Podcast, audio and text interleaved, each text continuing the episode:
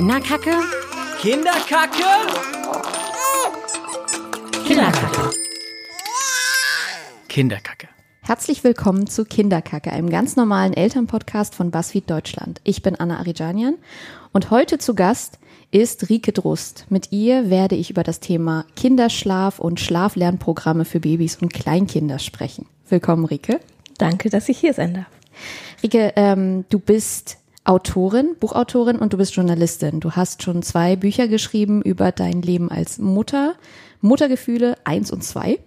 Und darin sprichst du unter anderem auch über Kinderschlaf, mangelnden Schlaf auch bei Eltern und Schlaflernprogramm. Du hast in beiden Büchern ein bisschen berichtet darüber, wie es ist, wenn plötzlich eigener Schlaf fehlt, dadurch, dass das Kind schlecht oder gar nicht schläft.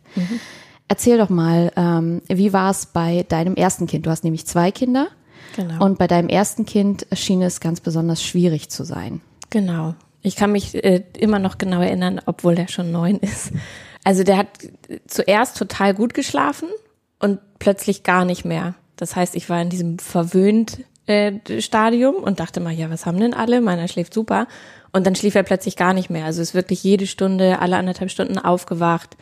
Ähm, ich bin zum Zombie mutiert und war total hilflos. Wenn du sagst, am Anfang hat er sehr gut geschlafen und dann gar nicht mehr, in welchem, in welchem Alter war das denn? Wann, wann vollzog sich diese Wendung? Mit so ein paar Monaten, vier, Okay. fünf Monate würde ich schätzen. Okay. Also es ging super schnell, dass er schlief. Ich weiß noch, dass wir, äh, dass ich mit einer Freundin bei der Elternschule war und äh, alle Mütter, die da waren, gejammert haben, weil ihre Kinder so schlecht schliefen. Und dann hat die die äh, Leiterin der Elternschule gesagt, das ist total gut, weil dann ist es, ein, wenn das Kind viel aufwacht, ist es ein Zeichen dafür, dass es vital ist. Und dann habe ich gedacht, oh, okay, also meiner schläft jetzt so acht Stunden. Und dann hat sie zu mir gesagt, dann musst du aufpassen, weil dann besteht die Gefahr, dass er immer weiter schläft. Uiuiui. Ja, also Das, das will kein Elternteil hören. nee, eigentlich. das war auch der Moment, wo ich dann nicht mehr genießen konnte, dass er so gut schläft, weil ich halt ständig äh, gedacht habe, oh Gott, ist was mit ihm und bin immer ins Zimmer gerannt und habe ihm den Finger unter die Nase gehalten Uiuiui. und so. Ja, aber dann äh, kippte die Schlafstimmung eh und dann äh, war es wirklich eine ganz furchtbare Phase, weil er gefühlt gar nicht schlief. Also ich habe, ähm, ich weiß nicht wie lange, es kam mir ewig vor, wirklich nie mehr als eine Stunde am Stück geschlafen. Sowohl nachts als auch tagsüber. Ja, tagsüber haben tatsächlich beide Kinder ganz früh aufgehört zu schlafen und wenn dann halt immer nur so halbe Stunden Naps. Das hört sich sehr, sehr anstrengend an. Ja. Ähm, wie war denn die Schlafsituation bei deinem, bei deinem ersten Kind, was zum Beispiel den Nachtschlaf betraf? Hat es bei euch im Bett geschlafen oder hat es in seinem eigenen Bettchen geschlafen, womöglich sogar in seinem eigenen Zimmer? Zuerst hat er im Babybay neben unserem Bett geschlafen, wir haben ihn aber super schnell ausquartiert, was ich im Nachhinein gar nicht mehr verstehen kann. Also ich habe jetzt noch in Erinnerung, dass ich so viel Stimmen im Kopf hatte, die mir gesagt haben, so der muss sofort in seinem Zimmer schlafen und wenn du wenn du jetzt nicht gleich äh, die Schlafsituation herstellst, die du haben möchtest, dann schaffst du das nie. Deswegen haben wir, ähm, ich schätze, als er vier Monate alt war, ihn dann ausquartiert quasi in sein Zimmer, wo er dann tatsächlich auch, äh, wo, wo wir wollten, dass er alleine schläft. Was ich im Nachhinein ähm, tatsächlich nicht mehr nachvollziehen kann.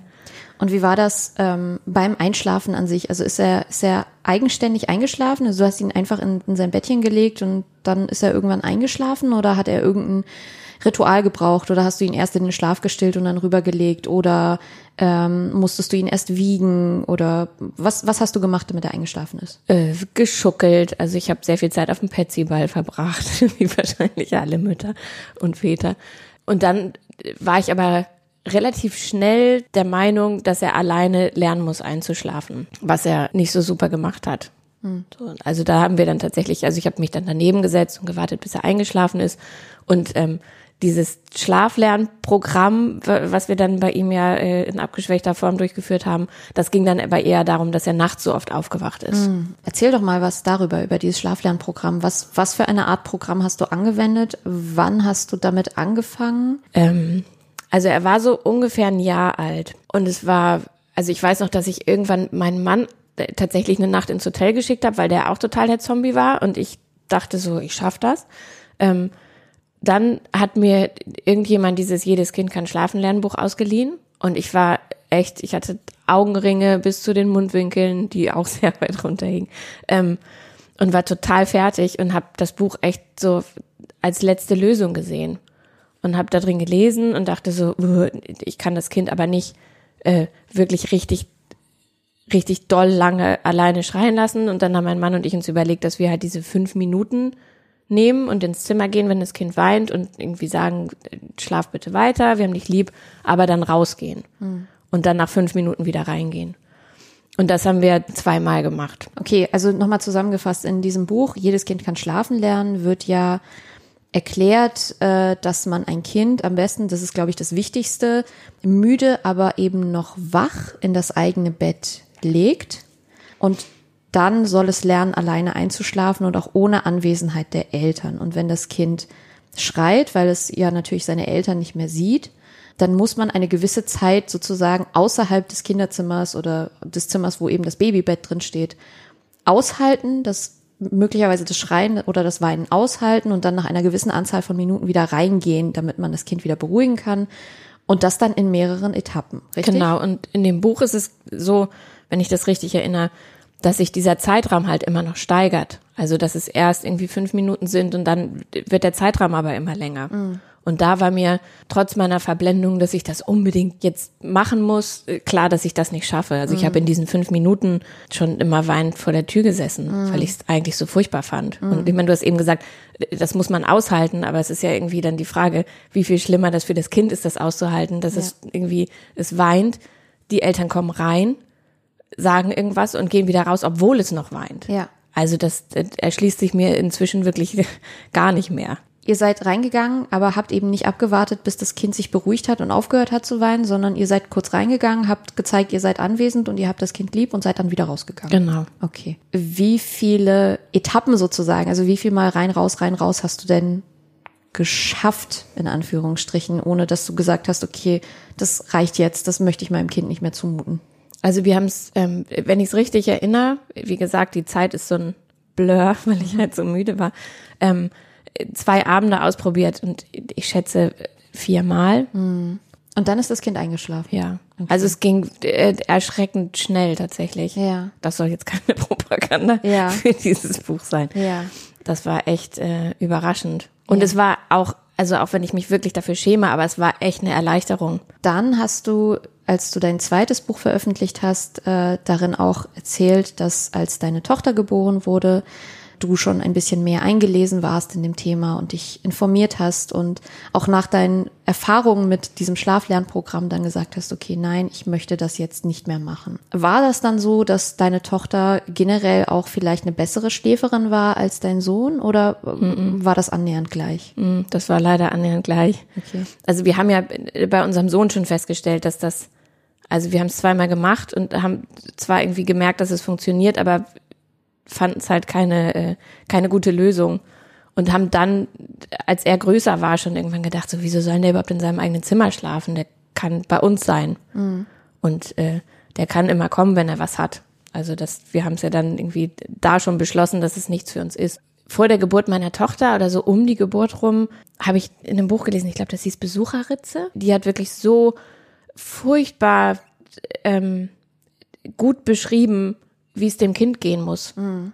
Also einfach diese Verzweiflung, die das Kind spüren muss, weil es ja in wirklich sich, ne, sich in großer Not fühlt und deswegen nach den Eltern weint oder nach, nach Trösten weint. Und als ich das gelesen habe, war, war mir halt doppelt und dreifach nochmal klar, dass ich das einfach nicht will. Es wurden ja auch schon diverse Untersuchungen zu diesem Schlaflernprogramm gemacht. Ähm und die Erkenntnis daraus war unter anderem, dass man noch nicht wirklich mit großer Bestimmtheit sagen kann, ob diese Programme wirklich so weit traumatisierend sind, dass sie Folgeschäden, also dass die Kinder mhm. Folgeschäden davon tragen. Das kann man nicht so genau sagen, aber es gibt diese, diese Vermutungen. Was aber klar ist, ist, was diese Kinder in dem Augenblick fühlen. Mhm. Und das, dass es ganz klar Todesangst ist. Also diese, dieser Instinkt von Kleinkindern oder von Babys, sobald sie sich alleingelassen fühlen, nach den Eltern zu schreien, ist ja ein Überlebenstrick. Sie wollen ja sicher gehen, dass sie nicht irgendwie, wie Steinzeitbabys auch, nicht im Stich gelassen werden und dann von wilden Tieren aufgefressen werden. Und Babys und Kinder haben einfach in dem Alter überhaupt kein Gefühl für Zeit und auch kein wirkliches Gefühl für Raum. Das heißt, wenn Eltern außer Sichtweite sind, sind ja, die erstmal verschwunden. Die, ja. Und sie wissen natürlich nicht, dass sie wiederkommen. Da kann man als Mutter oder Vater sich mal sagen, ich komme gleich wieder. Oder ich bin nebenan. Oder ich bin nebenan und ich höre dich und du kannst mich dann auch hören. Das heißt, selbst wenn man nicht so genau sagen kann, dass das Kind wirklich große Folgeschäden in seinem Leben davonträgt oder dann irgendwie in Anführungsstrichen gestört ist, kann man doch mit Bestimmtheit sagen, dass es in dem Augenblick ganz, ganz schrecklich für das Kind sein muss. Das hast du dann ja auch in, in diesem Buch Besucherritze gelesen. Und mhm. dann kam für dich das Umdenken, dass du gesagt hast, okay, nein, das, das möchte ich jetzt nicht mehr. Was hast du stattdessen gemacht, gerade bei deiner Tochter? Also was für Methoden hast du angewandt? Welche Tipps oder Tricks, um das dann doch für alle ein bisschen erträglicher zu machen? Weil Schlafmangel gerade bei Eltern ist ja auch etwas ganz, ganz Schreckliches und ähm, kann ja auch wirklich zu Problemen führen, auch am Tag danach, dass man unkonzentriert ist oder vielleicht auch echt einen kurzen Geduldsfaden hat und vielleicht dann auch unfair zum eigenen Kind wird. Mhm. Wie hast du das gemacht? Also grundsätzlich finde ich, finde ich Schlafmangel das Schlimmste am Kinderhaben. Es gibt ganz viele tolle, großartige Sachen, aber Schlafmangel finde ich wirklich furchtbar also wir haben es bei unserem Sohn ja auch schon gemacht, dass wir gesagt haben, so wir schlafen einfach alle in einem Bett und wenn einer aufwacht, dann muss nicht einer erst aufstehen, ins Kinderzimmer gehen, trösten, wieder rausgehen. Also es äh, fanden wir dann irgendwann widersinnig. Und was wir gemacht haben, also unsere Tochter hat von Anfang an immer bei uns im Bett geschlafen und hat auch nie richtig damit aufgehört. Wir haben in jedem Kinderzimmer und Elternzimmer mehr Schlafmöglichkeiten, als eigentlich Leute da schlafen so dass alle überall sein können und eine gemütliche Matratze und eine Decke haben. Mhm. Das fand ich ganz gut. Und wir haben einfach festgestellt, dass wir nicht, dass wir finden, Schlaf ist einfach nicht trainierbar. Mhm. So. Also es entwickelt sich und je sicherer sich die Kinder nachts fühlen, desto besser schlafen sie. Ja, also inzwischen haben, schläft unsere Tochter, also beide Kinder schlafen in ihren Betten ein. Unsere Tochter wird irgendwie noch bis sie einschläft, Einschlaf begleitet. Der Große, der ist neun, nicht mehr. Und beide, wenn sie dann aufwachen, trudeln die bei uns ein. Der Große hat eine Matratze neben unserem Bett, weil der halt so doll sich bewegt und menschlicher Kreisel spielt. Und unsere Tochter liegt in der Mitte. Wie alt ist eure Tochter jetzt? Vier. In Deutschland herrscht ja immer noch äh, größtenteils gesamtgesellschaftlich die Ansicht, dass Kinder relativ früh anfangen müssen, in ihren eigenen Betten zu schlafen. Wie reagierst du darauf, wenn Leute dir zum Beispiel sagen, wie, wie kommt es eigentlich, dass eure Tochter noch bei euch im Bett schläft oder dass sie noch bei euch zu euch rüberkommen kann? Sie ist doch schon vier oder wenn irgendwie andere Eltern dafür angeprangert werden, dass sie das Familienbett praktizieren, obwohl die Kinder in Anführungsstrichen schon so groß sind und die kriegen die Kinder ja nie raus. Was sagst du dann? Also tatsächlich passiert mir das gar nicht so oft. Also wenn, dann geht's eher um unseren Sohn, der ist neun und schläft immer noch bei uns. Da sage ich dann meistens, ich merke jetzt schon im, im Alltag, wie viel größer der wird und wie doll der sich abnabelt und wie der plötzlich sich alleine in der Stadt bewegt und so. Ähm, der wird nicht ewig in unserem Zimmer schlafen wollen. Mhm. Also es ist jetzt eher so, dass ich denke, äh, ähm, wir genießen lieber die Zeit, die wir, die wir zusammen haben. Und ich mag halt auch besonders am Wochenende, wenn wir alle im selben Bett aufwachen und mhm. gleich gleich irgendwie Familienzeit haben. Ich mhm. finde das total schön. Ja. Und bin eher schon langsam so ein bisschen wehmütig, dass ich denke, irgendwann, die Kleine ja eh noch länger, aber der Große wird es irgendwann nicht mehr wollen. Mhm. Und mein Mann, ähm, immer wenn er die Kinder ins Bett bringt, höre ich ihn dann nochmal sagen, aber du kommst uns heute Nacht wieder besuchen, oder? Oh. Und das macht er halt bei beiden Kindern. Oh das ist Gott. ganz süß. Das ist sehr niedlich. Ja. Nun ist ja so dieses Prinzip Familienbett ja nicht für jede Familie was. Also es gibt zum Beispiel Eltern, die lehnen das kategorisch ab, nicht weil das irgendwie gesellschaftlich geächtet sein sollte oder so, sondern weil sie zum Beispiel sagen, ich brauche meinen Raum zum Schlafen, ich brauche Platz oder es sind Eltern, die zum Beispiel Raucher sind und da wird ja auch oft mhm. geraten, dass wenn man raucht, dass man nicht mit dem eigenen Kind äh, im Bett schlafen sollte, weil das zum Beispiel das Risiko erhöht für den plötzlichen Kindstod oder sowas. Hast du da Tipps oder Herangehensweisen oder hast du schon mal was davon gelesen, wie man dann trotzdem entspannten Kinderschlaf und Familienschlaf fördern kann, selbst wenn die Kinder nicht im eigenen Bett, also im, im Elternbett schlafen sollen oder dürfen oder sollten.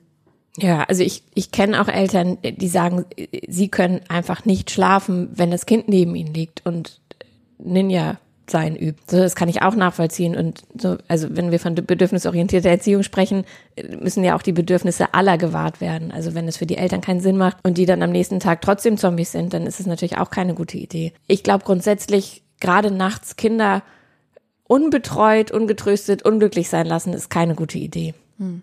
So, also wenn die im Nebenzimmer sind, dann ähm, Babyphone und schnell hören und dann hm. äh, rübergehen und da sein. Wie bist du denn tagsüber mit dem Zombie-Sein umgegangen? War das für dich so, dass du dir dann zum Beispiel deine Nischen gesucht hast, um dich auszuruhen, dass du zum Beispiel mit deinem Kind, also wenn es denn mal Mittagsschlaf wenn gemacht schläft, schlafen, ja. wenn das Kind schläft. wenn es denn nicht geschlafen hat, ist es natürlich schlecht. Ähm, aber wie, wie bist du denn mit dieser doch sehr nervenzehrenden Zeit umgegangen und mit der Tatsache, dass du einfach nicht genug Schlaf abbekommen hast? Das war bei beiden, äh, bei den Kindern total unterschiedlich. Also mein Großer ist äh, nach Nora Imlau sehr gefühlsstark. Ähm, das heißt, die Tage waren auch dementsprechend anstrengend. Da habe ich äh, super viel Kaffee getrunken, im Vergleich zu meiner Tochter viel mehr geschimpft, ge- gemeckert, gedacht, oh Gott, das hört nie wieder auf. Ich werde immer so ein Zombie sein. Ich werde mich immer nicht erinnern können, was ich am Tag gemacht habe oder w- wie der Satz lautete, den ich gerade eben gesagt habe. Und bei meiner Tochter, die ist halt, hat eine bessere Grundentspannung, sage ich mal. Und mit der waren die Tage dann halt angenehm. Also mit der, ähm, mit ihr kann man ganz gut rumhängen.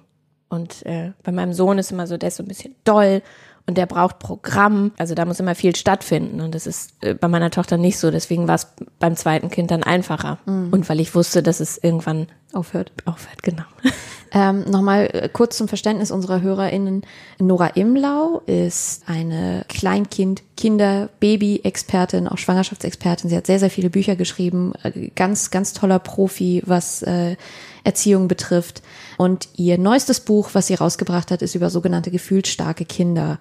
Das sind Kinder, die alles ein bisschen intensiver und heftiger empfinden als andere Kinder. Man schätzt, dass ungefähr 10 Prozent, wenn ich mich recht erinnere, aller Kinder gefühlsstark sind. Und das bedeutet, dass sie sowohl negative Gefühle als auch positive Gefühle um Dimensionen heftiger empfinden als andere. Das heißt, ihre Wutausbrüche sind krasser, ihre Trauer ist krasser, aber eben auch ihre Freude und ihre Begeisterungsfähigkeit. Und diese Kinder brauchen unfassbar viel Input, haben aber auch Probleme, diesen vielen Input zu verarbeiten. Genau. Und da, genau, darüber hat äh, die geschätzte Nora Imlau ein Buch geschrieben, was sehr, sehr gut angenommen wird, was gerade äh, wirklich sehr gut verkauft wird. Und äh, viele, viele Eltern erkennen sich und erkennen vor allen Dingen ihre Kinder darin wieder. So auch du mit deinem Sohn. Ja, obwohl ich äh, gar nichts von Labels halte. Also es ist so lustig, weil ich habe das ja auch in meinem Buch geschrieben, dass ich Nora eigentlich so toll finde, aber nicht in diese bedürfnisorientierte Ecke möchte, weil ich halt so ein Problem mit Labels habe. Aber ähm, als ich in dem Buch gelesen habe, wie sie gefühlsstarke Kinder beschreibt, dachte ich so, wieso weiß sie, wie mein Sohn ist? Jetzt äh, nochmal zum, zum Thema Schlaflernprogramm. Ähm, es, es gibt ja nicht nur dieses äh, Programm, was in dem Buch Jedes Kind kann schlafen lernen propagiert wird, sondern eben auch noch andere Programme, durchaus härtere und auch ein bisschen sanftere Methoden. Hast du dich irgendwie schon mal informiert, welche anderen Methoden es alles gibt an sogenannten Schlaflernprogrammen? Nee. Nee. Also ich fand das, was wir gemacht haben im Nachhinein schon so extrem, dass ähm, meinem Mann und mir danach klar war, dass wir das nicht wollen. Also grundsätzlich nicht, deswegen habe ich mich da jetzt gar nicht weiter, weiter eingelesen. Okay. Ähm, das, was ich so gehört habe und was ich so gelesen habe, ist tatsächlich ähm, das, was sehr, sehr oft in den USA praktiziert wird, das sogenannte Cried Out. Also das ist quasi wie das, was in jedes Kind kann schlafen lernen, beigebracht wird, nur härter. Also da gibt's eben diese, diese Abstufungen nicht in Form von, okay, jetzt bleiben wir zwei Minuten draußen, drei Minuten, fünf Minuten, zehn Minuten, sondern es wird einfach das Kind ins Bett gelegt und dann wird die Tür zugemacht und dann wartet man, bis das Geschrei irgendwann aufgehört hat und das Kind sich erschöpft in den Schlaf geweint hat. Das macht man dann offensichtlich ein paar Nächte mit und dann hat sich das Kind, ja, du bekommst schon Ja. Gänsehaut, ne? Ja, ich auch. Ähm, dann hat sich das Kind offensichtlich daran gewöhnt, dass in Anführungsstrichen eh niemand kommt, wenn ich nach Mama und Papa schreie. Und dann lernt es sich in Anführungsstrichen selbst zu regulieren, wobei diese Selbstregulierung eben nicht eine natürliche ist, dass das Kind Das ist ja einfach lernt, Resignation. sondern- Also genau, es- genau. Es ist einfach Aufgabe und ähm, ich glaube auch neurowissenschaftlich wurde dann einfach untersucht, dass diese Kinder dann ein, einfach anfangen, mit ihren Kräften zu haushalten. Sie merken, okay, ich, ich darf meine Energie jetzt nicht darauf verschwenden, nach Mama und Papa zu rufen, wenn die eh nicht kommen. Ich muss meinen kleinen Körper am Leben erhalten und das geht nur, wenn ich mir jetzt meinen Schlaf hole, den ich so dringend brauche. Was ja auch ein bisschen, was heißt ein bisschen, ziemlich grausam ist, wenn man darüber nachdenkt, dass es halt einfach stures Aufgeben ist. Ja. Es ist aber offensichtlich in sehr, sehr vielen Familien, besonders in Nordamerika, Usus. Ich wundere mich immer, also ich gucke sehr viel Serien. Ja. Und in wie vielen amerikanischen Serien das vorkommt, Ja. wenn es Familien gibt. Ja. Also ich Modern Family äh, zum Beispiel. Und also bei ganz vielen Serien denke ich so, Mann, Leute, Euer Kind schreit. Das kann doch jetzt nicht euer Ernst sein, dass ihr wirklich irgendwie darüber diskutiert. Aber es ist äh, so Usus, dass es halt in den Serien auch einfach äh, verwendet wird. Ich glaube, also natürlich muss man das Ganze in dem jeweiligen Kontext sehen. Und gerade in den USA ist es ja so, dass äh, es solche Sachen wie, wie eine staatlich zugesicherte Elternzeit ja auch überhaupt nicht gibt. Also es gibt ja kein Recht auf Elternzeit. Wenn, dann gibt es eine betriebliche, die auch aber relativ kurz ist. Ich glaube nur 18 Wochen, wenn es hochkommt, oder 12 Wochen. Ähm, das heißt, die Familien müssen schon recht früh in der Lebenszeit des Babys dafür sorgen, dass das Baby sozusagen auch fremdbetreut werden kann. Und dass es auch lernt, äh, gut zu schlafen, viel zu schlafen, durchzuschlafen, damit die Eltern auch ihren Schlaf bekommen, um dann recht schnell wieder in die Lohnarbeit zu gehen. Ist natürlich alles so ein, so ein System, das man kritisieren kann und sollte, weil es einfach nur auf Leistung ausgerichtet ist, aber vielleicht kann man, wenn man sich das Ganze anguckt, auch verstehen, warum so viele Eltern diese Programme durchziehen. Einfach weil sie so tief in diesem in diesem Arbeitsmarkt auch drinstecken, dass sie sagen, okay, ich habe eigentlich gar keine andere Wahl, weil wenn mein Kind nicht schläft, ich aber arbeiten muss, wie soll ich denn das machen? Also vielleicht kann man das dann so ein bisschen verstehen. Ich habe es ja selber gemacht. Ich kann das total verstehen, weil ich noch genau weiß, wie schrecklich das ist, so müde zu sein. Also nicht ohne Grund ist Schlafentzug eine Foltermethode. Also es sind irgendwie lustige Sachen passiert, dass ich so übermüdet war und auf meinem ersten Konzert nach der Geburt meiner Tochter war und mich so auf mein erstes Bier und meinen ersten Glimmer gefreut habe. Und ich war so übermüdet, dass ich nichts von dem Alkohol gemerkt habe, weil mein Körper halt so durch war. Eltern äh, sind fertig und verzweifelt und die klammern sich, ne, haben wir ja auch gemacht, an jeden Strohhalm. Und das äh, ist einfach furchtbar, wenn man, wenn man irgendwie keine Entlastungsmöglichkeiten hat, dass man am Tag nochmal Familie da hat oder Freunde oder Nachbarn, die das Kind nehmen, dass man sich dann nochmal hinlegen kann oder so. Also wenn man keine anderweitigen Entlastungsmöglichkeiten hat und gleich in Lohnarbeit sein muss, ist es äh, wirklich ganz furchtbar. Dieses Zombie-Dasein entwickelt ja dann auch recht bizarre und wirklich sehr lustige Blüten. Du hast ja auch äh, eben gerade gesagt, äh, dass das Konzert, was du besucht hast, ist ja eigentlich also vom, vom Fitnessgrad her eine Vollkatastrophe gewesen, weil du den Alkohol nicht gespürt hast, so müde warst du. Gab es andere Momente, wo wirklich dein sehr, sehr müdes Mom-Brain gesagt hat, okay, ich funktioniere jetzt nicht mehr und du hast Dinge gemacht, die eigentlich komplett irre sind? Ja, also ich habe ganz oft, wir haben einen Fahrstuhl in dem Haus, in dem wir wohnen, und ich habe ganz oft im Fahrstuhl gestanden und habe fast angefangen zu heulen, weil der nicht fährt. Aber ich hatte den Knopf nicht gedrückt und das ist mir wirklich so oft passiert. Wirklich so, also Dialoge zwischen meinem Mann und mir. Ich habe was gesagt, er hat geantwortet und ich musste fragen, was ich nochmal gesagt hatte. Ähm, das hatten wir auch ganz oft. Ganz, ganz oft. furchtbar. Die Tatsache, dass ich mich wirklich an, an die Babyzeiten meiner Kinder, also das ist wirklich so ein Blur. Ich kann mich an ganz viel nicht erinnern, weil es so ein Brei aus Nacht und Tag war und ich wirklich einfach, also das habe ich auch im Buch geschrieben, dass ich mich zwischendurch gefühlt habe wie so ein Notstromaggregat. So, ich konnte nichts anderes als irgendwie so alle lebenswichtigen Funktionen am Laufen halten, aber ich konnte nicht frisch kochen, ich konnte nicht aufräumen. Also alles andere habe ich erstmal irgendwie beiseite geschoben und habe gedacht, so, okay, funktioniert irgendwie so, wie es muss. Und der Rest kommt dann später wieder. Hatten deine Kinder einen leichten Schlaf? Sind sie durch sehr geringe Sachen schon aufgewacht? Oder war es so, wenn sie geschlafen haben, haben sie geschlafen? Also mein Sohn hat, ist als Baby total schnell aufgewacht. Also dieses klassische, wo es auch so viele Cartoons von gibt, man schleicht sich aus dem Zimmer und dann knackt im letzten Moment der Fußboden. Der war sofort wieder wach. Meine Tochter eigentlich nicht. Und inzwischen gibt's große Wanderschaft immer nachts bei uns äh, in der Wohnung. Aber wenn die schlafen, dann schlafen die auch. Also es ist auch nicht so, dass äh, wenn die beiden jetzt ja schon liegen und mein Mann und ich noch wach sind und wir uns unterhalten, dann reden wir jetzt auch nicht besonders leise oder Ja. so, sondern denken, ja, ihr seid jetzt hier bei uns zu Gast. Wir reden hier normal und wenn, wenn ihr das jetzt blöde findet, dann habt ihr auch ein eigenes Bett. Ja. Das ist lustig. In der Phase sind wir noch nicht. Also meine Tochter ist ja jetzt äh, anderthalb. Äh, Gewöhnt sich gerade so langsam an ihr Bett im eigenen Zimmer. Klappt ganz gut, aber es gibt immer mal wieder Momente. Also zurzeit ist sie krank und deswegen ist es eher so, dass, dass entweder wir bei ihr schlafen oder sie bei uns. Und da ist es noch so, dass wir wirklich sehr, sehr leise sind und im Flüsterton miteinander reden, wenn wir überhaupt reden. Zum einen, weil, weil wir immer noch das Gefühl haben, dass es so ein Überbleibsel aus der Babyzeit, dass ihr Schlaf teilweise doch sehr, sehr leicht ist und sie wirklich von den kleinsten Geräuschen aufwacht. Aber wir haben uns das auch irgendwie angewöhnt. Also selbst wenn sie wirklich sehr tief schläft und gar nichts sie aufweckt, also selbst wenn wir wirklich im ganz normalen, in ganz normaler Zimmerlautstärke miteinander reden und sogar versuchen, sie aufzuwecken morgens und sie davon nicht wach wird, Trotzdem haben wir es uns so angewöhnt, in ihrer Anwesenheit, wenn sie schläft, zu flüstern und es geht irgendwie nicht weg. Aber man verfällt, glaube ich, auch Ja. in so eine Vorsicht. Also das, das erkenne ich, das war bei uns, bei unserem Sohn auch so. Wenn die so schlecht schlafen, dann äh, willst du ja auf gar keinen Fall, dass sie aufwachen. Ja, sonst geht Und die dann ganze es so- Tortur von vorne Genau. los. Und dann kommen gerne mal irgendwie Freunde, die sagen so, oh ja, die sind ja total die Sklavinnen und Sklaven ihrer Kinder. Ja.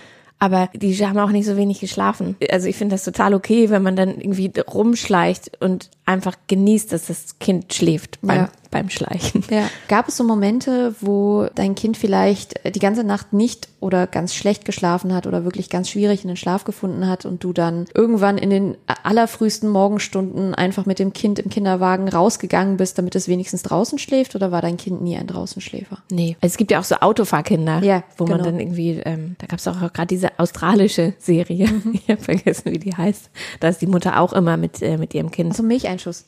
Ja, Genau. die dann von dem Dealer Genau, ja. angesprochen wurde. Nee, das war bei uns nie so. Ja. Also mein Sohn ist gerne tagsüber, wenn er dann mal geschlafen hat, über Kopfsteinpflaster gefahren. Also Mhm. bin ich dann, der wollte auch nicht getragen werden, der war immer im Kinderwagen und dann bin ich immer diese fiesesten Kopfsteinpflaster, die ich dann irgendwann auch ausgekundschaftet hatte, in unserer Umgebung gefahren und dann ist er, wenn er so richtig doll gewackelt hat, ist er gut eingeschlafen. Das war bei uns sehr ähnlich. Hauptsache frische Luft. Und es gab eine Nacht, die war ganz, ganz besonders scheiße, weil wir wirklich keine Sekunde geschlafen haben. Also nicht, nicht mal, nicht mal ein Mini-Müh. Wir haben die ganze Nacht irgendwie damit zugebracht, das Kind zum Schlafen zu bekommen, mit Schuckeln, mit Wiegen, mit Singen, mit Stillen, mit allem Möglichen. Oh, dann fangen die Augen an zu brennen. ja, und, und man, man verliert jegliches Gefühl für Raum und Zeit. Man weiß nicht, wie viele Minuten oder Stunden man gerade damit zugebracht hat, das Kind in den Schlaf zu schuckeln und die, die Arme fallen einem eigentlich auch schon ab. Und das, eigentlich ist das Baby noch sehr leicht. Also das wiegt dann gerade mal irgendwie vier, fünf Kilo. Das ist jetzt nicht die Welt. Aber trotzdem ist dann, dann merkt man irgendwie, ah, es wird jetzt gerade wieder hell. Ich hatte das immer, wenn ich äh, so zwischen vier und fünf zum Beispiel dann Ja. das Kind irgendwie durch die Wohnung geschuckelt habe und aus dem Fenster geguckt habe und nirgendwo war Licht an. Ja. Und ich war so wütend, dass Ja. ich dachte, ich gehe jetzt raus und klingel bei allen. Also ich habe dann erstmal immer meinen Mann geweckt, weil ich dachte, wenn ich schon nicht schlafen kann, sollst du auch nicht schlafen. Aber ich hätte am liebsten wirklich, oder wer mit so einer Pauke durch die Straße marschiert, weil ich dachte, ihr Schweine, ihr könnt alle schlafen. Man wird auch so irrational. wütend, Total. ne? Das ist ganz schlimm. Wir haben auch jedenfalls, ganz schön, habt ihr euch auch so viel gestritten? ja, ja, ganz, ganz doll. Nachts um halb vier ist immer sehr sinnvoll, dann irgendeinen Streit Ja, anzufangen. oder eben am nächsten Morgen, wenn das Kind dann schon schläft, man aber noch so geladen ist und so wütend und man sich auch nie nicht abreagieren konnte, dass man die Wut erstmal rauslassen muss, um sich dann entspannen zu können. Und nach dieser besagten Nacht war das dann auch so, dass ich gesagt habe, ganz ehrlich, ich nehme jetzt das Kind und packe es in den Kinderwagen und fahre raus in den Park und es war irgendwie halb fünf Uhr morgens. Oh je. Und es war Winter, nein, nicht mehr ganz Winter, aber halt so, so, so kalter Frühling noch. Und es war eisig kalt und äh, das Kind hat irgendwie die ganze Nacht geschrien und war unruhig und hatte, glaube ich, auch noch Koliken und äh, das war wirklich schlimm. Und kaum lag es in dem Kinderwagen und ich bin mit dem Kind raus und es hat die ersten Atemzüge an der wirklich eisig kalten, frischen Luft gemacht, war es weggedämmert.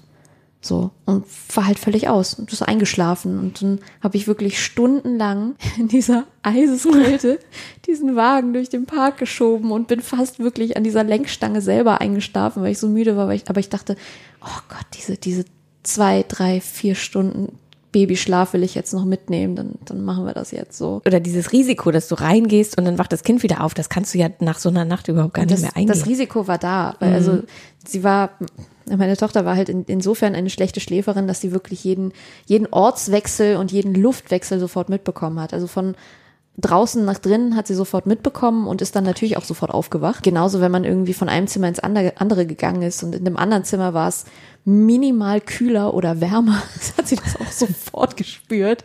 Oder eben, wenn sie die Körperwärme nicht mehr gespürt hat. Ne? Also sie ist zum Beispiel auf mir oder auf meinem Mann eingeschlafen und wir haben dann wirklich sehr, sehr vorsichtig versucht, sie hinzulegen. Mit allem, was uns möglich war, mit Kuscheltieren, mit Schmusetüchern, mit allem Möglichen. Sie wollte sich einfach nicht ablegen lassen. Und wir haben dann irgendwann für uns die Lösung gefunden, die dann aber auch überhaupt nicht so propagiert wird, weil oh, plötzlicher Kindstod. Wir haben gelernt, unser Baby dann auf dem Bauch abzulegen, weil das die einzige Position war, in der dieses Kind länger als 20 Minuten geschlafen mhm. hat im Bett ohne uns. Und das war, das war so unsere Erkenntnis, unser heiliger Gral, weil wir dachten, oh mein Gott, hätten wir das doch nur früher gewusst. Und am Anfang hatte ich noch so ein schlechtes Gewissen, weil ich dachte, oh, das ist doch so gefährlich und mhm. das wird, davon wird doch immer abgeraten. Kinder sollen nicht auf dem Bauch schlafen, gerade Babys, weil es kann dann sein, dass sie irgendwann nicht mehr aufwachen.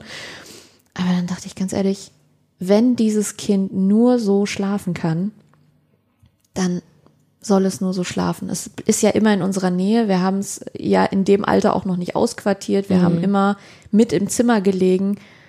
Und es hat eine ganze Weile gut funktioniert, bis sie dann irgendwann auch nicht mehr in ihrem eigenen Bettchen schlafen wollte, sondern nur noch zwischen uns. Aber dann haben wir es dann akzeptiert und haben sie immer zwischen uns schlafen lassen. Mhm. Und das ging ganz gut. Ja, unsere Tochter hat auch äh, ganz lange auf dem Bauch immer geschlafen. Mhm. Ich finde das sehr lustig, dass es diesen äh, irgendwann ja tatsächlich diesen Paradigmenwechsel gab, weil ich weiß noch, dass in der Zeit, als ich ein Baby und Kleinkind war, Eltern immer gesagt wurde, lass das Kind auf dem Bauch schlafen, das ist am sichersten. Weil wenn das Kind irgendwie mal Milch spuckt, verschluckt es sich nicht daran, dann kann es quasi sicher rausfließen. Und wenn es auf dem Rücken liegt, dann verschluckt sich das Kind daran. Also das war damals tatsächlich der gängige Rat, den meine Eltern auch von Ärzten bekommen haben. Mhm. Und ähm, deswegen war meine Mutter so erstaunt, als ich ihr von diesen ganzen neuen Erkenntnissen und Studien zum Thema plötzlicher Kindstod erzählt habe und gesagt habe, nee, nee, nee, nee, nee, bloß nicht auf dem Rücken. Und sie, was? Aber also das, was uns damals erzählt wurde, ist eine Lüge. Ich so, naja, das war damals der Erkenntnisstand. Es kann sein, dass sich alles in 20 Jahren nochmal mhm. ändert und nochmal umdreht und alle sagen, okay, Bauchschlaf ist jetzt gar nicht so schlimm. Wissen wir nicht. Vielleicht wird dann auch irgendwann in 20 Jahren gesagt, ach, Schlaflernprogramme sind jetzt auch nicht so schlimm. Äh, weiß man vorher ja. nicht, ne? Da ist es immer toll. Also, das finde ich bei meinem Sohn so schade dass ich nicht geschafft habe, irgendwie meiner Intuition zu folgen, die ja bei jedem Mensch unterschiedlich sein kann. Aber also zu mir und zu uns hat es total nicht gepasst. Aber ähm, die Stimmen von außen waren irgendwie so groß mhm. und die Müdigkeit so furchtbar, ja. dass wir gedacht haben, so wir probieren das. Hattest du denn in deinem Umfeld Leute, genauer gesagt Eltern, die du klammheimlich beneidet hast, weil die immer erzählt haben, wie toll ihre Kinder schlafen und du hast dich dann so ein bisschen als, ja, als Exotin gefühlt, weil es bei dir nicht funktioniert hat? Nee. Also ich habe tatsächlich, also ich habe, glaube ich, super Glück gehabt mit meinem direkten Umfeld, mhm. weil es da nie so ein Vergleichsding gab. Also es war einer Mutter, also ich habe die erste Zeit irgendwie mehr mit Müttern verbracht als mit Vätern. Da hat nie eine von uns irgendwie versucht, besser dazustehen oder irgendwie zu sagen, so, oh, guck mal, mein Kind dreht sich schon oder was immer da diese nächsten Stufen mhm. sind. Das hatte ich zum Glück nicht. Und ja. das war auch nicht so, also als mein Sohn noch so gut schlief, das habe ich ja erzählt, da habe ich mich jetzt auch nicht hingestellt und gesagt, so, was, dein Kind wacht ständig auf, also meiner schläft schon durch. Mhm. Ähm, das habe ich auch nicht gesagt. Und wir haben ja vorhin so ein bisschen darüber gesprochen, was die witzigsten Sachen waren, die man unter Schlafmangel gemacht hat. Was waren denn, also jetzt mal Hand aufs Herz und ganz ehrlich, was waren denn die schlimmsten Sachen, die du gemacht hast? Also wo du im Nachhinein gedacht hast, okay, gut, das war jetzt echt unfair. Oh je. Also das Unfairste war, dass ich ihn äh, zweimal hab schreien lassen. Mhm. Das, äh, das ist das, wo ich denke, das kann ich mir auch immer noch nicht so richtig verzeihen. Mhm. Also ich habe äh, tatsächlich, ähm, bevor ich das Buch geschrieben habe, habe ich über alle heikle Kapitel mit meinem Sohn gesprochen und ihm erzählt, dass ich das schreibe. Das heißt, du hast auch mit ihm darüber gesprochen, dass du ihn als Baby beziehungsweise Kleinkind hast schreien lassen ja. zweimal. Und ja, wie hat er reagiert? Äh, zum Glück nicht so, dass ich denke, er hat einen bleibenden Schaden. ich glaube, er versteht, also er hat die Tragweite nicht verstanden, aber mir war wichtig, dass, dass er merkt, dass mir das wirklich was ausgemacht hat und mhm. dass ich mhm. das, dass ich das doof fand und ja. dass ich das bereue, dass ich das gemacht habe. Ja. Sonst, aber das hat er nicht so direkt mitgekriegt. Ich weiß gar nicht. Also in irgendeiner Nacht, das Kind ist ständig aufgewacht. Dann hatte ich bestimmt noch Streit mit meinem Mann. Also ich kann das jetzt nicht mehr ganz rekapitulieren, aber ich weiß noch, dass ich irgendwann vor Wut geschafft habe, äh, ein Loch in unsere zugegebenen dünnen Wände zu treten. Wow. Weil ich halt dachte so, ich muss, ich habe ich hab in die Kissen geschrien, ich habe da reingeboxt und ich bin jetzt einfach so unfassbar wütend, weil ich schlafen will. Da habe ich ein Loch in die Wand getreten. Mhm. Das war, ich habe es aber dann noch gelassen, also wir haben dann wieder einmal renoviert. Das war dann unser Mahnmal, Ja. dass wir alle auf uns acht geben, dass wir versuchen, genug Schlaf zu finden. Bei mir selber gab es ein paar Momente, nicht nur einmal, wo ich vor lauter Müdigkeit und Wut und Frust und auch Einsamkeit zugegeben, das das erste Babyjahr und bei Ja. mir war es bei mir war es ja noch nicht mal ein Jahr Elternzeit, bei mir war es gerade mal ein knappes halbes Jahr. Und trotzdem hat mich das so einsam gemacht, dass ich so wütend und frustriert und, und traurig war, dass ich teilweise die Person, die am wenigsten was dafür kann, angeschrien habe. Und das war mein Baby. Ich habe ein paar Mal wirklich vor, vor lauter Wut äh, dieses wirklich sehr, sehr kleine Wesen beschimpft, was mir unfassbar, also es tut mir ja schon weh, das hat dem, kleinen Kind wahrscheinlich auch sehr weh getan, weil so klein sie sind, natürlich verstehen sie, dass Mama schlecht gelaunt ist und jetzt doofe Sachen sagt. Aber ich, ich wusste nicht, wohin damit. Und natürlich hat man all diese Tipps gelesen mit, okay, wenn es ganz schlimm wird, dann legen Sie das Baby sicher ab, gehen Sie in ein anderes Zimmer, zählen Sie rückwärts von zehn runter oder schreien in ein Kissen oder boxen Sie in eine Decke oder was weiß ich. So habe ich auch alles gemacht. Es hat nicht geholfen. Es hat wirklich nicht geholfen. Und ich war äh, Vielleicht habe ich dann in dem Augenblick mich für zwei Sekunden beruhigt, aber sobald ich dann wieder zurückgekommen bin, Ja, ja, Zum dann Baby fühlst du und dich noch schäbig und so, Dann- dann was du ich nicht solltest. Genau, aber dann, dann schreit es halt weiter. So. Und dann fängt das Spiel wieder von neuem an. Und nach äh, fünfmal in Kissenboxen hatte ich auch echt keine Lust mehr. Und dann kam es einfach so raus. Und danach habe ich mich so schlimm gefühlt, weil ich dachte, okay, ich bin jetzt die schlimmste Mutter der Welt, dass ich so ein wehrloses kleines Kind Ich angekackt glaube, habe. also ne, nicht, dass ich das irgendeinem Kind wünschen würde, aber ich glaube, alle, alle, viele Eltern sind irgendwann an dem Punkt, an dem sie das machen. Also ich Ja. weiß auch noch, mein Sohn hat wirklich so viel geweint. Immer wenn ich eine Freundin treffe und wir haben parallel unsere ersten Kinder gekriegt, sagt sie immer nur, dass sie sich eigentlich nur daran erinnert, wie ich mit, mit dem Baby unterwegs war und dass sie die ganze Zeit geweint hat. Ich konnte nichts machen, außer dabei sein.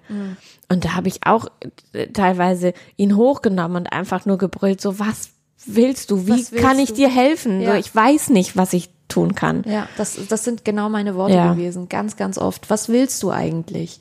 Was kann ich tun? Ich weiß nicht mehr weiter. Und ich glaube, da ist total wichtig, dass man sich das erzählt, so wie Ja. wir das jetzt machen. Ja. Und das habe ich halt viel und schnell mit den Müttern gemacht, die ich kennengelernt habe. Ja. Also wir haben irgendwie uns äh, schnell gefunden und gemerkt, so wir können offen sein. Und ähm, also es ist auch total garstig, aber was uns da geholfen hat, war, die Kinder waren irgendwie, weiß ich nicht, wir sind kurz irgendwie zur Seite gegangen und haben was ganz Gemeines über unsere Kinder gesagt und einfach ehrlich gesagt, was uns gerade so ankotzt. Und das war super, weil es hat jemand gehört, der das irgendwie besser verarbeiten kann und der nicht gemeint ist. Und dann äh, äh, konnten wir besser zu unseren Babys zurückgehen und sagen so, ah, okay, jetzt ist das irgendwie, jetzt ist, ist mein. Ärger so verpufft, weil ich konnte es einmal loswerden. Ja. Also es ist auch garstig, aber für, für mich war das, Ja. war das ein ganz guter Weg. Ich habe mich sehr oft in meiner Elternzeit oder generell in, in äh, Luisas Babyzeit schuldig gefühlt für so vieles. Ging es dir auch so? Also Ja. nicht, nicht nur was, was irgendwie Schlafmangel und Garstigkeit betraf, sondern generell, dass du immer gedacht hast, oh, jetzt habe ich was falsch gemacht und jetzt habe ich mein Kind in Anführungsstrichen kaputt gemacht. Ich habe es irgendwie mit irgendwas belastet oder ich habe ich hab falsch erzogen oder ich habe es verzogen oder ich habe äh, oder war vielleicht sogar zu streng. Ging es dir auch so? Alles, die gesamte Bandbreite. Einmal habe ich ihn wirklich kaputt gemacht. Da habe ich ihn nämlich, als er drei Monate alt war, hatte ich vorher beim Kinderarzt gesehen, wie die Ärztin ihn so aus dem Liegen an den Händen hochzieht ins Sitzen. Das war irgendein Teil irgendeiner U-Untersuchung. Ja, ja. Und dann dachte ich zu Hause, oh, das mache ich auch mal. Was ich nicht wusste, war, dass mein Sohn sehr lockere Gelenke hat. Das heißt, ich Ui. habe ihm den Ellenbogen ausgehakt. Das war ganz furchtbar. Schuldig gefühlt Ja. habe ich mich, weil ich ähm, in den Augen mancher zu früh abgestillt habe, weil ich zu spät abgestillt habe, weil ich die Beikost nicht selbst gekocht habe, weil ich nicht getragen habe, mein, mein Sohn zumindest, wegen des Schlaflernprogramms. Das war jetzt von allen aufgezählten das einzige, äh, wo ich mich zu Recht schuldig gefühlt habe im Nachhinein. Ähm, wegen ganz vieler Sachen. Ich Ja. finde, gerade als Erstmutter oder als Erstelternteil, da habe ich zumindest alle Stimmen viel doller wahrgenommen. Also jedes, was von außen kam, war habe ich ernst genommen und hinterfragt und nicht irgendwie gedacht, was willst du denn? Du kennst weder mich noch mein Kind, Mhm. sondern ich habe gedacht, oh Gott, ich mache was falsch und hatte sofort ein Schuldgefühl. Die Bandbreite ist ja unendlich quasi, Mhm. Ja. weshalb man sich als äh, als Mutter oder als Vater schuldig fühlen kann. Und war es bei dir so, dass es dann mit dem zweiten Kind besser geworden ist? Total. Also ich weiß nicht, ob es äh, zu wie viel Teilen es daran lag, dass meine Tochter halt wirklich einfach entspannter war und offensichtlich auch kein Problem damit hatte, öfter mal rumzuliegen. Oder ob mir einfach diese ganzen Stimmen von außen egaler waren. Also ich weiß noch, also ich hatte zweimal einen Kaiserschnitt und nach dem zweiten Kaiserschnitt im Krankenhaus lag und ähm, meine Tochter sofort zu mir ins Bett geholt habe und es war irgendwie, fühlte sich alles ganz natürlich an. Und ich habe sie angelegt und dann kam so eine ruppige Nachtschwester, die so, jetzt haben sie Welle gemacht. Und hat mich total angemault. Und es war mitten in der Nacht, ich hatte nicht geschlafen. Und ich, ich war mir so sicher, dass wenn das beim ersten Kind passiert wäre, wäre ich in Tränen ausgebrochen und hätte gedacht so, oh Gott, ich bin so ein Honk als Mutter. Und da dachte ich nur so, naja, geh mal raus, ich versuche das jetzt halt nochmal. Also mich haben diese Stimmen überhaupt nicht mehr so doll beeinflusst. Das war herrlich. Was würdest du anderen Eltern raten, wenn sie so riesengroße Angst vor Schlafmangel haben? Also werdenden Eltern vor allen Dingen. Also das, was werdende Eltern eigentlich am meisten hören, ist Schlaf, schlaf, solange du kannst. Ich wollte das- gerade sagen, der erste Tipp wäre, ich würde nicht sagen, schlaft vor, Ja. weil das finde ich total behämmert. Das geht ja auch gar nicht. Nee. Man, kann Schlaf ja, man kann Schlaf ja nicht speichern und Genau. dann davon zehren. Meine, meine Schlafspeicherkarte ist jetzt voll. ja. Ach, ich finde das total schwierig. Also ich viel reden, so, also wenn man, wenn ein Partner da ist oder eine Partnerin mit dem oder der besprechen, wie man es machen möchte. Für uns hat wirklich dieses, wir haben in jedem Zimmer mehr Betten als eigentliche Schläferinnen und Schläfer total gut funktioniert. Mein Mann und ich teilen uns immer noch die Nächte auf. Ich schlafe, weil ich so einen leichten Schlaf habe, immer noch total viel mit Oropax weil er schneller aufstehen und irgendwie ein Glas Wasser holen kann und dann schläft er halt sofort wieder ein und ich brauche dann irgendwie eine halbe Stunde, bis ich wieder eingeschlafen bin. Viel reden, äh, schlafen, wenn das Kind schläft. ähm, ja, absprechen und wirklich versuchen, Entlastung zu finden. Ja. Also mein bester Freund ist dann ganz viel mit den Kindern um Block und ich habe mich dann einfach mal ausgeruht. Um dieses tagsüber, also nachts im Paar aufteilen, finde ich ist eine gute Idee. Und tagsüber wirklich mal schaffen, Pausen vom Kind zu kriegen. Hat mir immer gut geholfen, ein bisschen Abstand zu kriegen und zu denken so, na ja, je mehr Abstand ich hatte, desto schneller konnte ich sehen, es ist absehbar. So, und es ist gar nicht so schlimm, das jetzt vielleicht einmal kurz auszuhalten, auch wenn ich vor zehn Minuten dachte, ich kann das nicht und ein Loch in die Wand getreten habe. So, also Abstand, wenn möglich, ist auch immer, finde ich, eine gute Idee. Wann war, seit du dein erstes Kind bekommen hast, deine erste Nacht ohne Kind? Oh, da war der, ich glaube, neun oder zehn Monate. Da bin ich mit einer Freundin nach Berlin gefahren. Mit der fahre ich regelmäßig weg und dann äh, machen wir ein, ein schönes Wochenende. Wie war das für dich? Wie war die Nacht? Die erste furchtbar, weil ich echt doll betrunken war und betrunken nicht schlafen kann. Ähm, aber die zweite war toll. Ja. Ja, also da habe ich aber mehr dieses, ähm, also ich kann jetzt zum Beispiel auch ganz schlecht schlafen, wenn meine Kinder nicht da sind. Okay. Das, äh, also wenn ich irgendwie Lesungen habe und übernachte, denke ich vorher immer so, super, eine Nacht im Hotel für mich alleine. Ich kann doch nicht pennen. Also ich brauche, inzwischen brauche ich diese Schnorchelgeräusche und Ja. das Gewühle im Bett. Aber ähm, was ich toll finde, ist, wenn ich den Abend für mich habe. Und nicht diese, dieses, also bei uns dauert das ins Bett bringen wirklich ewig. Und da denke ich auch manchmal, Mann, das könnte jetzt tatsächlich mal ein bisschen kürzer dauern. Also die Einschlafbegleitung von der Kleinen und dann mit, mit Lesen und Singen und dann irgendwie dasselbe, außer Singen, weil es ist ihm peinlich, aber den Rest noch mit dem Großen. Das finde ich toll, wenn ich, ne, also gerade diese ersten Male, die ich alleine dann war, Ja. dass ich abends essen gehen konnte und mich dann einfach ins Bett fläzen und ich musste nicht aufstehen. Ja. Außer ich wollte es selber. Ja, ja. Das fand ich oder finde ich immer noch ganz schön toll. Wie viel Zeit hast du jetzt eigentlich so im Alltag für dich abends, nachdem du die Kinder ins Bett oder ihr die Kinder ins Bett gebracht habt, bis du dich dann schlafen legst? Oh je. Ähm, also unsere Tochter schläft meistens so zwischen halb neun und neun und unser Sohn später. also jetzt nach unserem Urlaub, wir waren in Italien und da ist es ja eh alles immer viel, viel später. Ja. Also der schläft so zwischen halb zehn und zehn, würde ich sagen. Aber das dauert auch gerne mal länger und ich gehe meistens so zwischen elf und zwölf ins Bett. Also es bleibt nicht mehr so viel Zeit. Aber braucht dein Sohn noch Einschlafbegleitung oder ist es so, dass du quasi in sein, in sein Zimmer gehst und eine gute Nacht sagst und ihm vorliest und ihm einen Kuss gibst und dann einfach rausgehst? Oder wartest du noch an seinem Bett, bis er eingeschlafen ist? Nee, das mache ich nicht mehr. Okay. Ihm ist das Lesen, habe ich das Gefühl, immer gar nicht so wichtig. Also meistens lege ich mich dann oder mein Mann zu ihm ins Bett und dann unterhalten wir uns noch kurz, wie der Tag war. Versuchen, weil er sonst aus der Schule immer nur gerne erzählt, wie war's. Gut. Ja. So, so waren wir aber, glaube ich, alle. Ich erinnere das gar nicht mehr. Ich glaube, ich war, ich war so. Und dann, dann platzt es aber aus einem raus abends. Genau dann, wenn es wirklich ungünstig ist. Also Genau, Schlafvermeidungstaktiken. Schlafvermeidungs- oder oder vielleicht auch Zähneputzvermeidungstaktiken oder vom Tisch aufstehen, weil man abräumen muss, Vermeidungstaktiken. Genau. Ja. So, also da, da wäge ich dann immer ab. So, es ist Viertel vor zehn, muss ich jetzt noch in epischer Breite hören, was jetzt im Deutschunterricht passiert ist oder nicht. Ja. Ich finde dann aber eigentlich immer ganz gut, dass wir zu zweit dann noch mal ein bisschen kuscheln und uns erzählen, was passiert ist. Und dann sagt er meistens tatsächlich so, du kannst jetzt auch rausgehen. So, aber Wow. ich meine, das mit neun Ja, kann man, kann man schon mal machen. kann man machen. Das gibt mir tatsächlich so ein bisschen äh, Hoffnung, weil, also solange, solange, glaube ich, Eltern noch in der Phase sind, wo das Kind noch so klein ist und noch so viel Begleitung braucht und man denkt, okay, der Abend zieht sich echt und oh mein Gott, wann schläft dieses Kind endlich ein und wann kann ich mich aus dem Zimmer schleichen oder vom Bett wegschleichen und mal ein paar Minuten für mich haben. Das, man hat das Gefühl, das wird nie passieren. Und wenn ich dann aber erfahrenere Eltern höre, dass sie sagen, so, und dann sage ich meinem Kind gute Nacht und dann lesen wir noch ein bisschen und dann gibt's einen Kuss und dann sagt das Kind von alleine, so Mama, ich bin müde, ich möchte jetzt schlafen, geh raus. Das ist für mich so das Paradies, das strebe ich an, dass das irgendwann passiert, dass mein Kind selbstständig sagt, so geh jetzt bitte raus, ich möchte schlafen. Ja. Was ich auch total okay finde, also ich fühle mich manchmal ein bisschen schäbig dabei, aber also wenn meine Tochter super lange braucht, dann sage ich auch so, ich bleib gern dabei, bis du einschläfst, aber ich lese jetzt was auf dem Handy.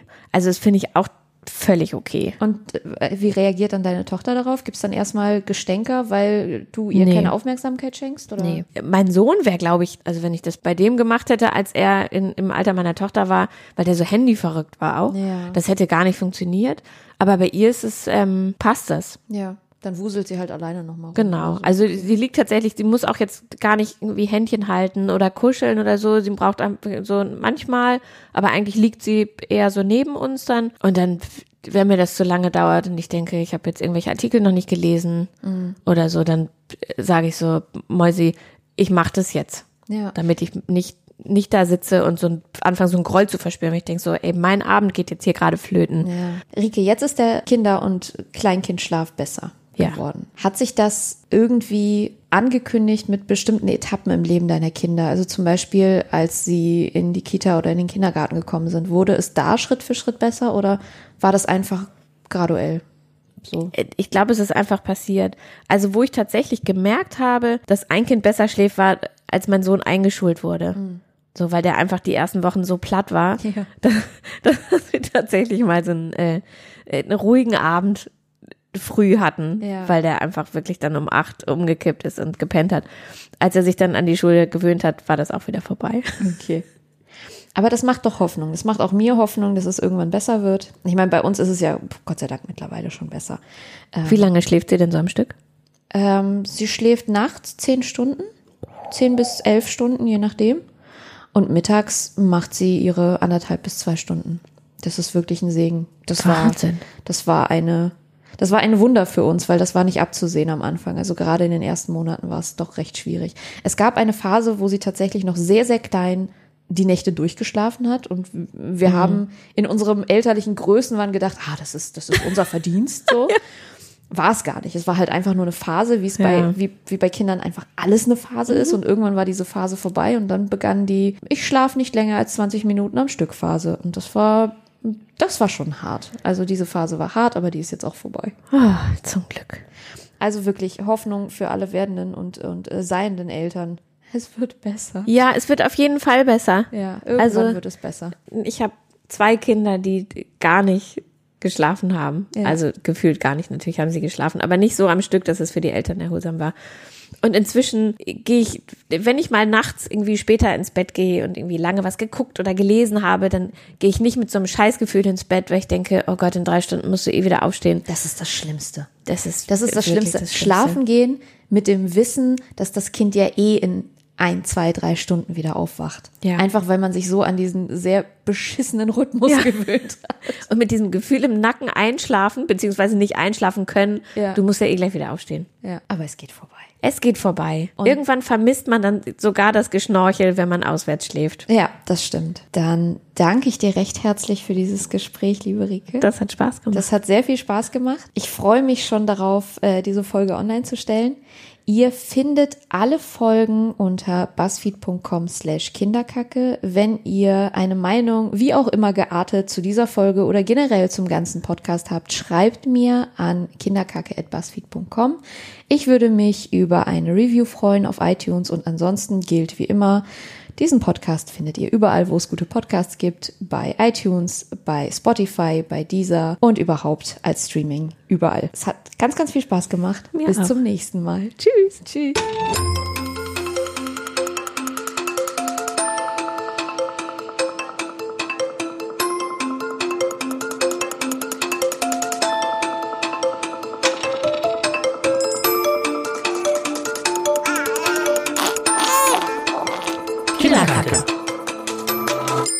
Kinderkacke.